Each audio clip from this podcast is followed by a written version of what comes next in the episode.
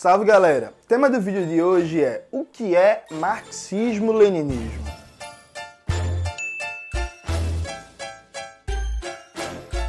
Antes de começar propriamente o tema do vídeo do canal, como sempre, quero muito agradecer a você que ajuda a manter e melhorar o nosso canal a partir do Apoia-se. Sua contribuição é fundamental para a gente manter essa trincheira na batalha das ideias.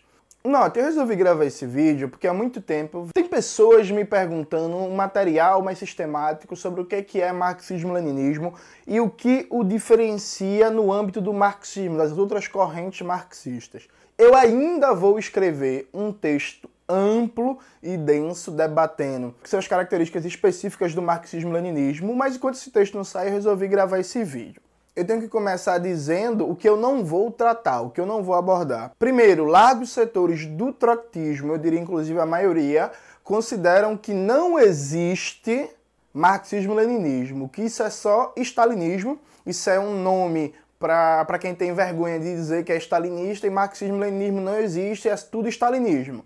Eu não vou entrar num argumento dessas pessoas, eu não vou debater isso, porque é isso o que o trotskista acha sobre o stalinismo, sobre o marxismo-leninismo, não vai ser o centro desse debate, porque, via de regra, os argumentos são muito fracos e mesmo os poucos autores que têm argumentos mais consistentes para detalhar aqui não ficaria muito frutífero. Eu vou tentar fazer esse debate em específico com o trotskismo no texto que vai sair. Não vai sair agora de imediato, vai demorar alguns meses, mas vai sair. A segunda questão é que eu não vou debater as diferenças entre marxismo, leninismo e stalinismo, porque veja, sim, eu considero que existe stalinismo. Aqui várias pessoas no Twitter vão reclamar, vão me chamar de revisionista, vão falar um bocado de coisa, mas paciência. Eu considero que existe sim uma leitura estalinista do marxismo e do marxismo-leninismo em particular. Marxismo-leninismo não é sinônimo de stalinismo, mas existe uma leitura estalinista do marxismo-leninismo. Não vou debater aqui quais são as características dessa leitura. Também eu não acho que o stalinismo tem importância hoje enquanto movimento político, nem no Brasil, nem no mundo. O stalinismo, enquanto uma corrente de influência e importância no âmbito do movimento comunista, acabou no final dos anos 80, mas persiste uma certa leitura teórica. Eu não vou debater isso aqui agora. Eu pretendo não só debater nesse texto, como também debater em outro vídeo do canal sobre o que é stalinismo. Então, vai ter um vídeo específico para debater isso, porque o tema é muito longo. Em vez de falar aqui de maneira superficial, eu prefiro ter um vídeo específico para tratar desse tema. Qual é a leitura aqui que eu vou debater e vou buscar refutar? Veja, existe uma abordagem que é um pouco mais qualificada, que procura mostrar que a partir da Revolução Russa, com a consolidação das repúblicas socialistas soviéticas e particularmente após a morte de Lenin e a derrota do grupo do Stalin, você tem a ascensão do grupo do Stalin, que nesse momento estava junto com Nikolai Bukharin, e a partir dali começa a conformar uma espécie de ortodoxia marxista oficial emanada da União Soviética, que serve também como elemento de ideologia de Estado, como discurso legitimador do poder político. Essa ideologia política, esse marxismo oficial que tem seu centro de difusão mundial na União Soviética, passou a ser chamado com o tempo de marxismo-leninismo. O Stalin, em particular, ele praticamente não usou o termo marxismo-leninismo na vida. Ele usou, e aqui tem uma divergência entre os pesquisadores, alguns falam que o Stalin só usou o termo marxismo-leninismo duas ou três vezes, outros falam cinco, outros falam seis. O consenso é que o Stalin preferiu o termo leninismo, e o termo marxismo-leninismo passou a ser usado com mais constância nos documentos partidários e das universidades soviéticas e depois ganhou o mundo, depois se espalhou, passou a ser usado quase que universalmente.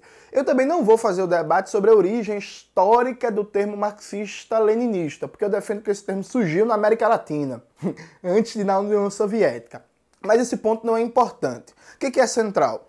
Para vários pensadores, o marxismo-leninismo nada mais é do que uma ortodoxia marxista pobre, não dialética, dogmática e que serviu como ideologia legitimadora de Estado da União Soviética. Então veja, o marxismo-leninismo é isso? Ele é também.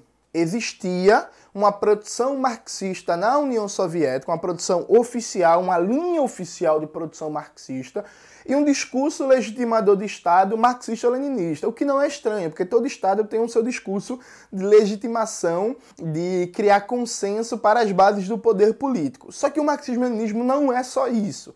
E aqui a gente vai entrar agora nos argumentos. Primeiro, os que defendem que marxismo-leninismo é só uma ideologia de Estado soviética e, consequentemente, o mesmo que stalinismo, eles têm uma grande dificuldade, que é provar que todos os pensadores e pensadoras na história que falaram, o que falam ainda hoje, de marxismo-leninismo, têm o mesmo marxismo que o marxismo da União Soviética, tem um marxismo soviético. Aqui eu abro parêntese, eu acho problemático falar em marxismo soviético, como se o marxismo da União Soviética fosse uma coisa única, não existisse disputas, não existisse debates, não existissem vertentes múltiplas. Isso está muito associado, inclusive, à teoria do totalitarismo, à ideia de algo monolítico, sem fissuras, sem contradições. Eu não acho que é por aí, mas eu também não vou debater em profundidade o marxismo soviético nesse vídeo. Então veja, você que defende que marxismo-leninismo é só stalinismo, é só ideologia de Estado soviético, você tem a difícil tarefa de provar que Vânia Bambirra,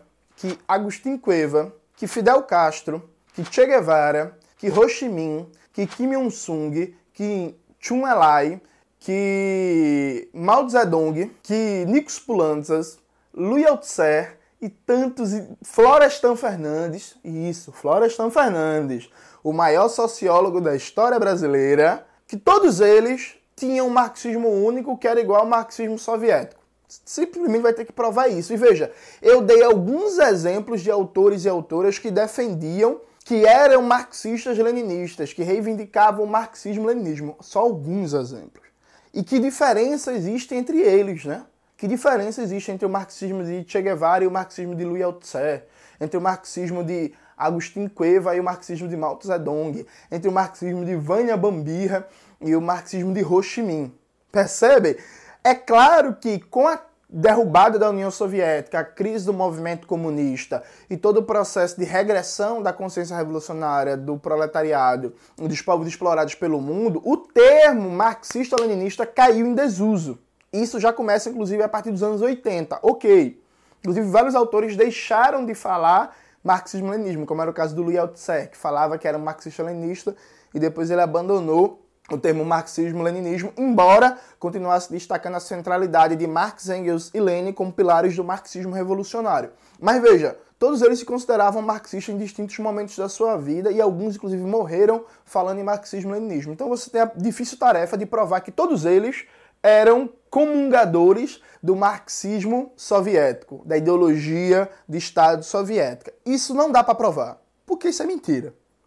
Isso é falso.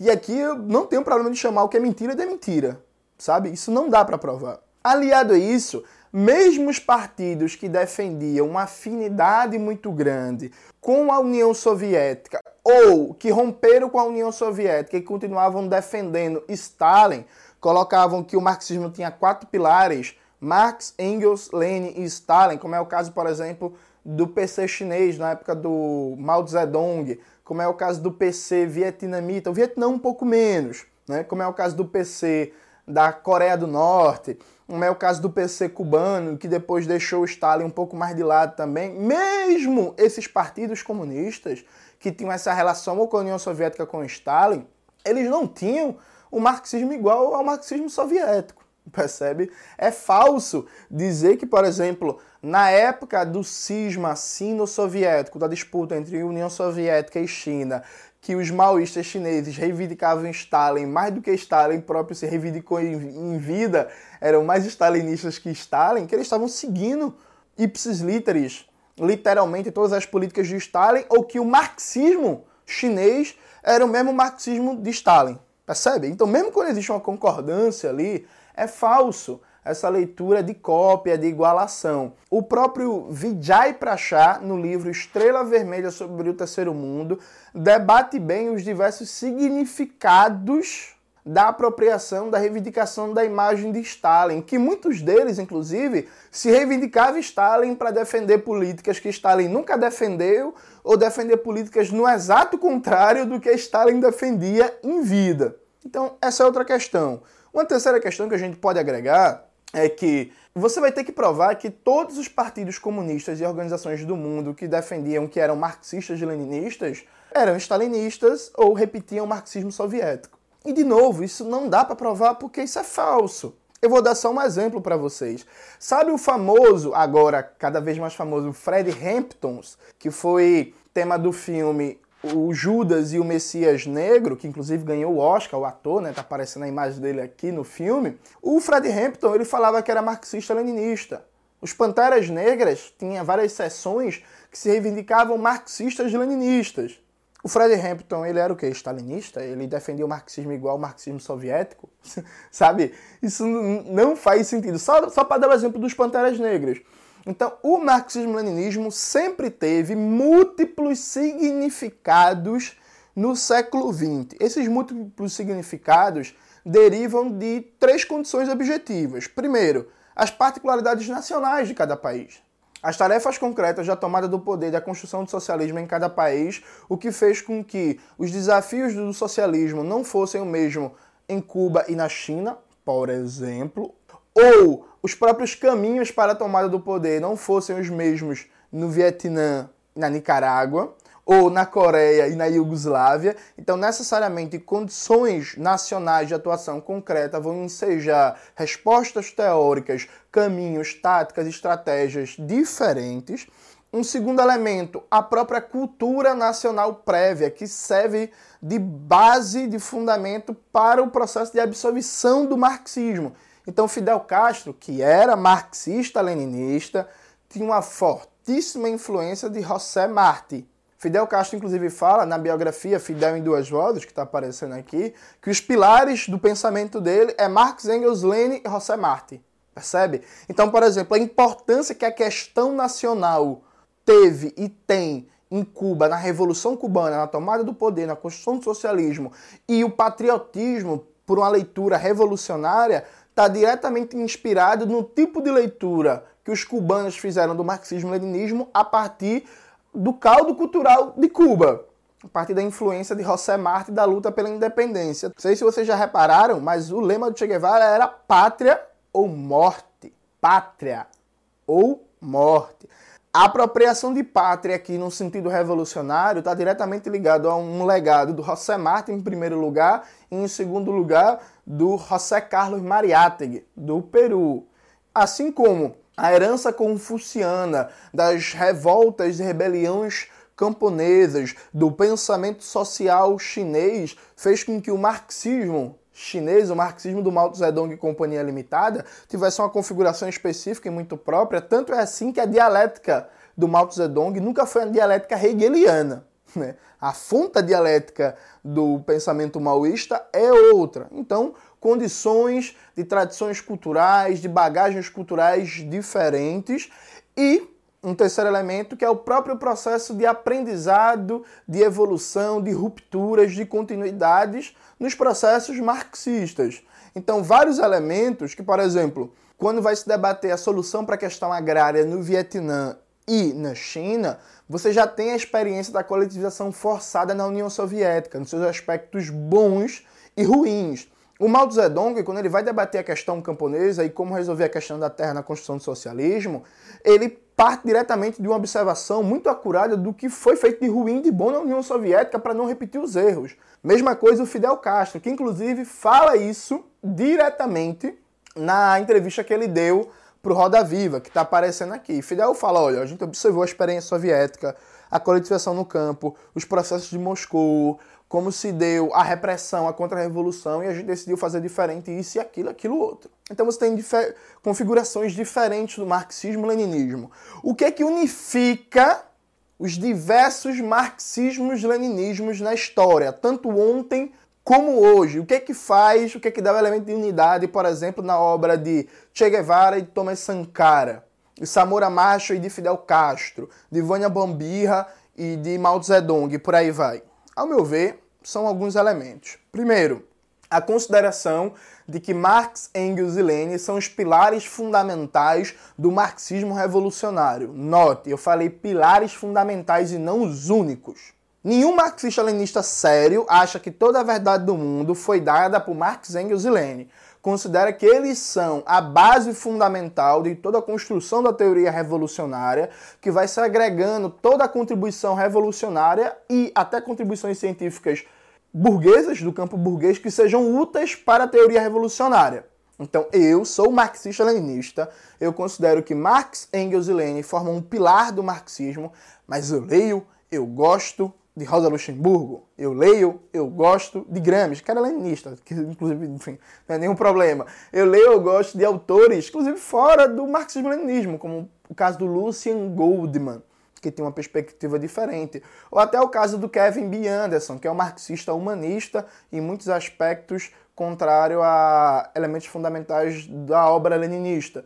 Então veja, não tem problema nenhum, mas esse é o primeiro aspecto fundamental. O segundo, a compreensão de que a revolução proletária passa necessariamente por a construção de uma organização revolucionária de acordo com os princípios básicos formulados por Lenin.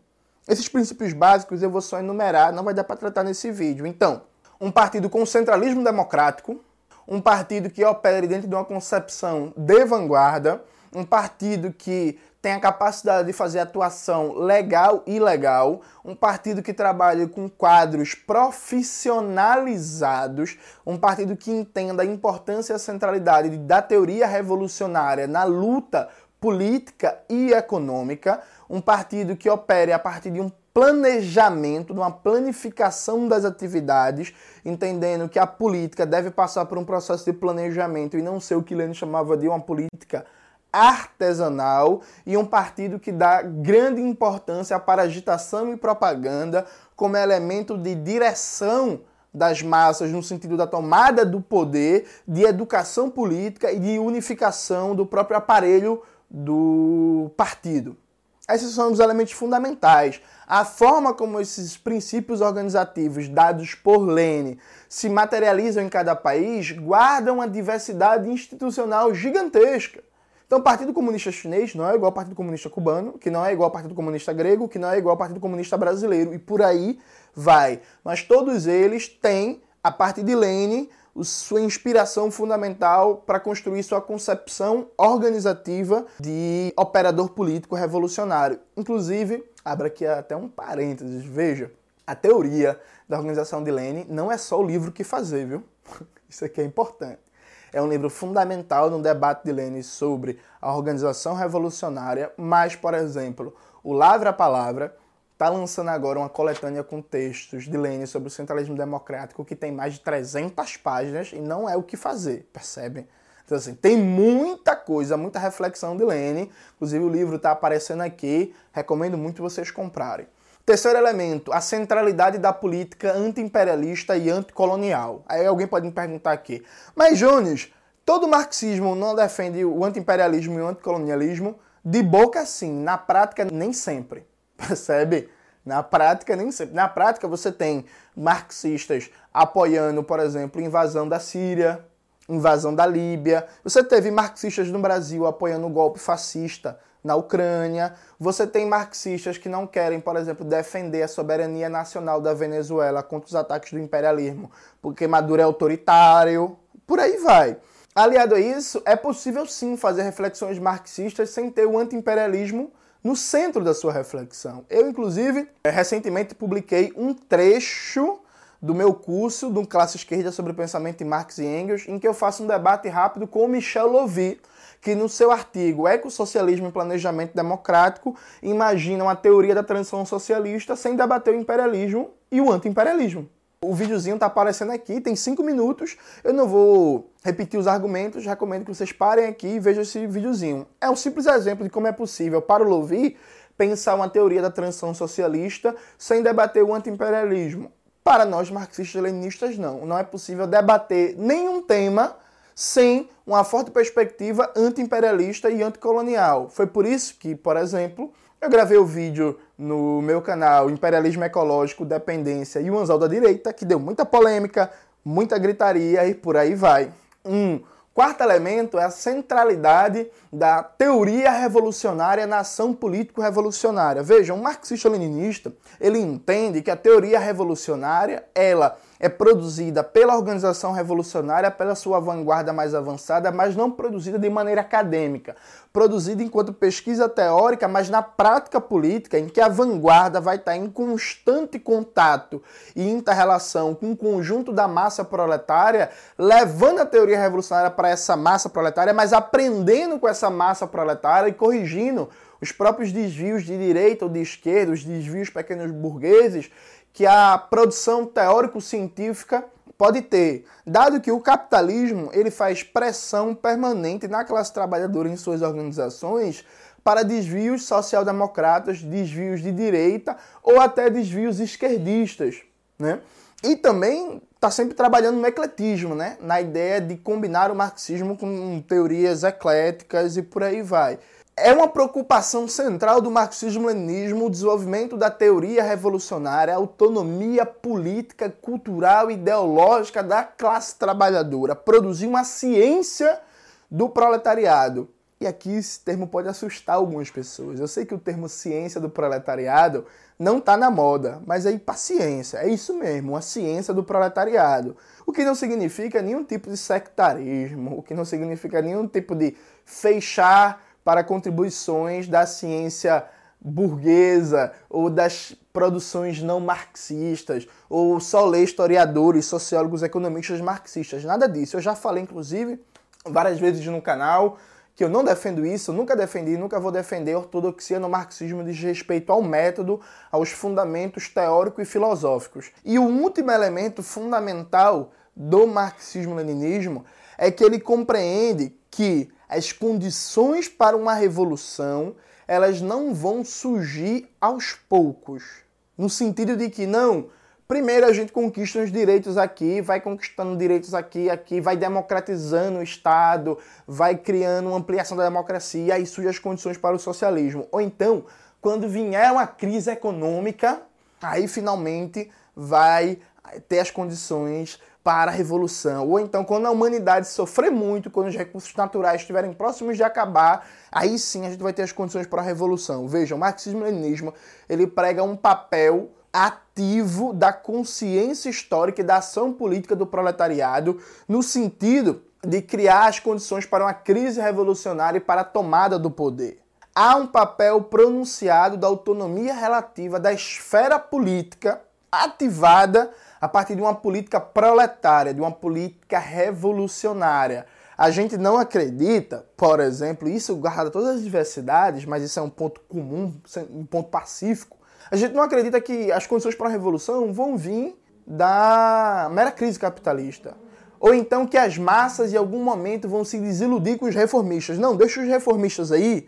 E aí, em algum momento, as massas vão ver, vão acordar que os reformistas não dão solução e elas vão vir para a gente, que é uma, uma concepção muito comum da marxologia da universidade, né? Achar que fica lá parado, escrevendo um livro marxista, escrevendo um artigo marxista e um dia as massas vão vir. Não.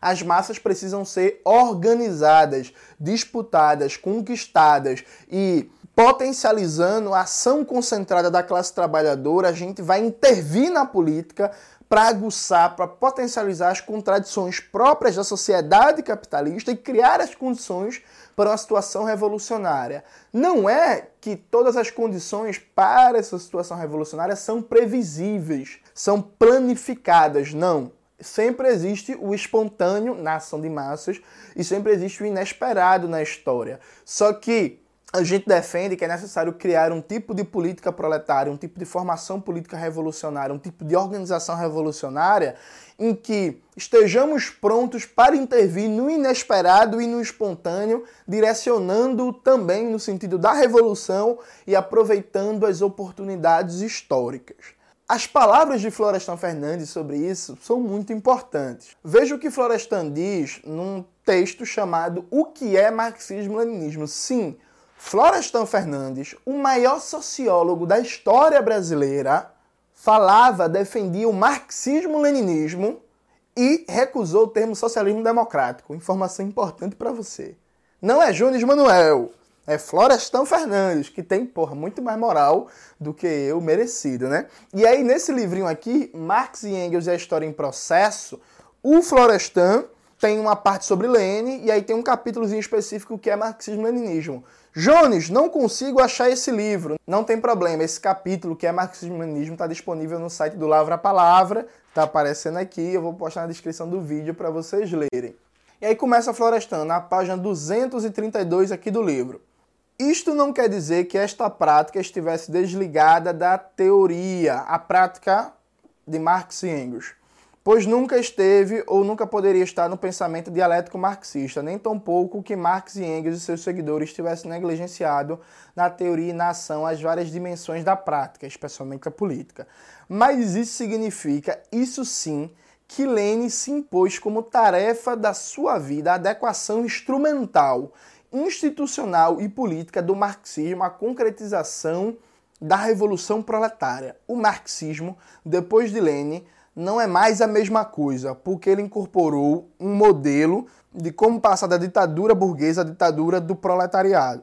Florestan aqui usa modelo entre aspas, e o que Florestan Fernandes fala como modelo é a concepção de organização, de tática, de estratégia, da autonomia relativa do político, a importância da agitação e propaganda, da disputa teórica, da produção de teoria revolucionária. Ou seja, Lênin, mais do que qualquer pensador antes dele, foi alguém que vocacionou o marxismo para a tomada do poder, para a revolução socialista. Tem muita gente que critica o Lenin, inclusive por isso. Eu fiz o prefácio para o livro A Outra Rosa, Estratégia Política Revolucionária, em que eu mostro que tem defensoras de Rosa Luxemburgo que criticam Lenin, porque segundo ela, Lenin só pensava no poder, na conquista do poder. Ué, é um revolucionário, porra. O dever do revolucionário é fazer a revolução. Então, o marxismo de Lenin, ele é um marxismo que é vocacionado todo o seu tempo, toda a sua reflexão, toda a sua energia, toda a sua dedicação para tomar o poder. Todos os problemas teóricos, filosóficos, organizativos e políticos, até os problemas filosóficos mais abstratos, são pensados na perspectiva de tomar o poder para aí sim ter condições de realizar as transformações revolucionárias em direção ao socialismo é de Lenin a famosa frase fora do poder, tudo é ilusão. Então essa coisa meio que mudar o mundo sem tomar o poder, aproveitar as fissuras do capitalismo. Ah, enquanto o socialismo não vem, faça sua parte. Uma coisa meio culpa cristã, né? faça sua parte. Consumo consciente. É, não consuma de empresas X e empresas racistas. Porra, não vai comprar de ninguém. Não consuma de empresas racistas e por aí vai. Veja, isso sabe? Isso não está no marxismo-leninismo.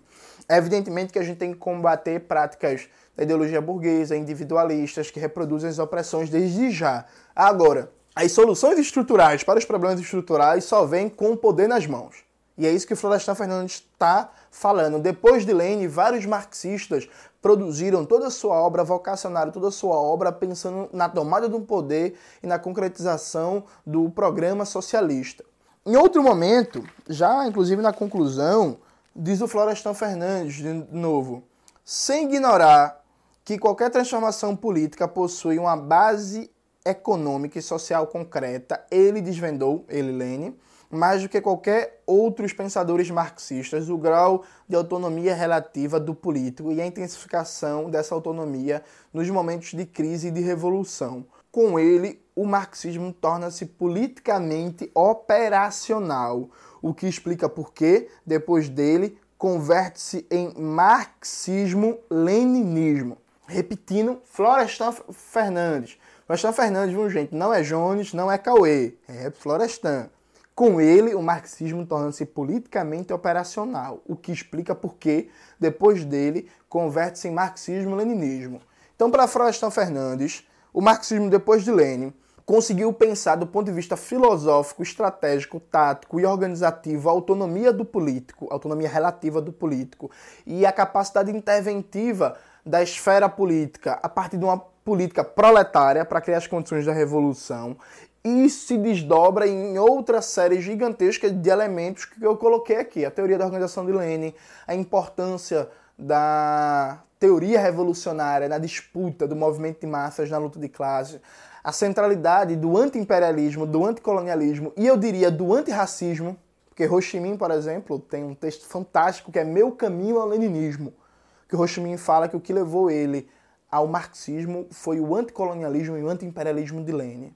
A centralidade de Lenin enquanto um pensador da prática do poder político. Evidentemente que essas características gerais são só a partir do desafio da tomada do poder. Eu poderia tratar também do marxismo-leninismo enquanto prática de construção do socialismo, mas o vídeo ficaria muito longo e já está grande demais. Ou seja, falar que marxismo-leninismo não existe, que isso é meramente só stalinismo, é fruto ou de ignorância histórica, ou de má fé, ou de um pensamento marxista academicista com tendências social-democratas, que quer fazer do marxismo um mero departamento universitário, ou então quer fazer do marxismo uma desculpa de para intelectual vender livro e na prática política é social-democrata, ou então quer simplesmente anular essa que é a corrente marxista que mais teve sucesso no século XX. Por quê? Não existiu no século XX nenhuma revolução proletária pós-revolução russa separada do marxismo-leninismo, ainda que é, o marxismo-leninismo não tenha, não tenha sido a única inspiração teórica, por exemplo, na Revolução Cubana ou na Revolução Coreana. Ela foi a hegemônica. Então não existe no século XX nenhuma revolução fora do marxismo-leninismo e as experiências socialistas que ainda existem hoje reivindicam o marxismo-leninismo. Não é à toa que a burguesia adora outras correntes do marxismo, dá muito espaço, inclusive, aparecem com mais facilidade na mídia, tem mais aceitação, inclusive, no mundo acadêmico, nos salões, essa coisa chique, né, de classe média e tal, e odeia, demoniza o marxismo-leninismo, porque historicamente quem apresentou perigo real, quem colocou medo no andar de cima, foram os marxistas leninistas. A gente vai desdobrar esses argumentos e aprofundar historicamente eles é, no texto que eu falei, mas toda vez que você ouvir alguém falar assim, ah, marxismo-leninismo, isso é stalinismo, aí você automaticamente peça para a pessoa mostrar onde é que está o stalinismo na obra de Fidel Castro, de Thomas Sankara, de Vânia Bambirra, de Agustin Coelho, de Ernesto Che Guevara, que não era marxista humanista, era marxista-leninista. Enfim, de tantos milhares, milhões de comunistas e organizações revolucionárias pelo mundo. Ah, pergunta onde é que está o stalinismo dos Panteras Negras, inclusive do Fred Hampton, que, pô, né? Apareceu no Oscar agora, o ator que fez. Ô, ô, ô, fulano, então quer dizer que marxismo-leninismo é stalinismo, é ideologia de Estado soviética, é? Mas vem cá, o Fred Hampton, ele tinha como principal exemplo a China maoísta, Cuba, e a Coreia, ele nem era simpático à União Soviética. E onde é que está o stalinismo ali na obra do Fred Hampton? Eu gostaria de ver. Aí peça para ele mostrar. Aí você vai ver como o resultado vai ser um resultado proveitoso para ver como esse argumento não se sustenta. É isso, galera. Espero que vocês tenham gostado do vídeo de hoje. Não esqueça de entrar na nossa lista do Telegram que está aqui embaixo, ativar o sininho, curtir o vídeo, compartilhar, olhar os cupons de desconto, olhar os cursos da classe esquerda, olhar os livros que a gente tem aqui para vender. Um beijo e até a próxima.